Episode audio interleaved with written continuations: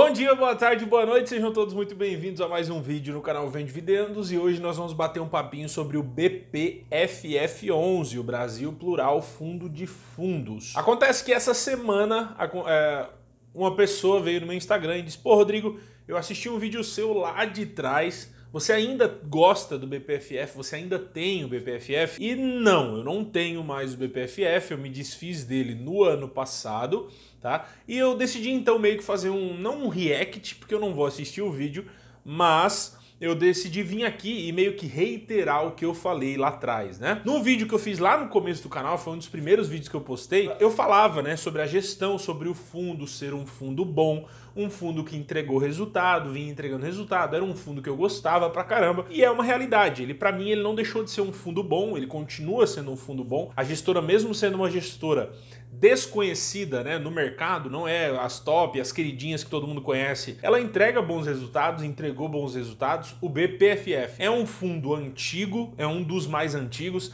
2013, né, foi o IPO do fundo, ele é um fundo antigo. E, pô, Rodrigo, mas por que que você uh, por que, que você saiu, né? Então, se, pô, se você gosta do fundo, por que, que ele saiu? Bom, quem acompanha o canal sabe que lá no começo do ano, no final do ano passado, eu falei que eu iria mudar algumas coisas da minha carteira porque eu tinha muitos fundos que eu entrei lá atrás e eu não entrava mais, né? Fundos que ou não cresceram, ou não mudaram, ou não se atualizaram. O BPFF não cresceu. Ele é um fundo que ele praticamente nunca fez uma emissão desde o seu nascimento. Ele tinha 2 milhões de cotas até o ano de 2019. 2019 ele acrescentou 600 mil cotas e pronto, ele fez uma pequena emissão. É um fundo que é, permaneceu igual, permaneceu igual durante toda a sua vida. E eu acho que no mercado que nós estamos e que nós estávamos no ano passado, não cabia eu aportar mais num fundo que não tem pretensão de crescimento. A gente aparentemente não conseguia ver que a gestora queria crescer o fundo, ela quer se manter aquilo ali. E eu já falei para vocês que o mercado crescendo, os fundos crescendo, o mercado de fundo imobiliário crescendo, a tendência é que os fundos se tornem cada vez maiores, cada vez mais ativos, né? E o BPFF ele saiu da minha carteira exatamente pela passividade da gestora, ou seja, a gestora simplesmente mantém o fundo como ele está, não faz nada, não anda, né? Porque ele é um fundo antigo, lá atrás era assim que funcionavam as coisas, só que hoje é diferente. Hoje você consegue ver, por exemplo, HFOF, né, um, um FOF da ED, é ativo, é o tempo todo fazendo, movimentando. O próprio BCFF, que é um fundo antigo também, que eu não vendi, que eu vendi porque eu não, não, não tenho mais fundos da BTG, mas também é um fundo com muita bagagem, eh, você pode ver que ele é muito mais ativo que o BPFF, né? Você consegue ver muito mais notícias, detalhes, ah, comprou isso, vendeu aquilo, envia um relatório, traz um relatório, manda um informe, você vê que ele é muito mais ativo do que o BPFF. Então, eu saí do fundo, mas o vídeo que eu fiz lá atrás, se você já assistiu, ele se mantém, né? A gestora é uma gestora ok, uma gestora boa, né? Porém, comparada às que nós temos hoje, ela já não é mais nem perto das top, exatamente porque ela simplesmente se recolheu, né? Meio que ela simplesmente aceitou que ela teria esse fundo pequeno e o fundo se manteve pequeno, entregando seus resultados, entregando seus dividendos,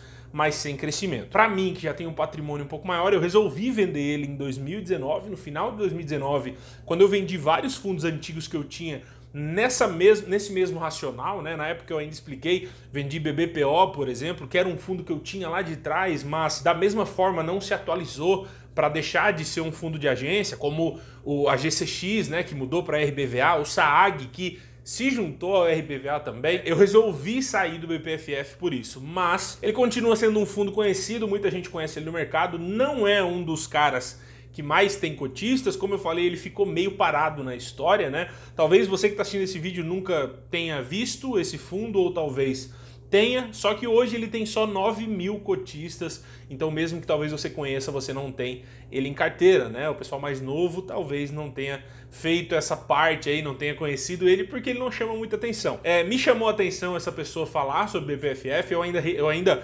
mantenho todas as minhas ideias sobre ele, sobre gostar dele, acho ele muito legal, acho que a gestora sempre foi muito legal, os relatórios delas não são ruins, as informações são claras, sempre entregou detalhes, porém, para o mercado que nós temos hoje, ao meu ver, ele ficou ultrapassado, ele não se atualizou, ele não cresceu, né?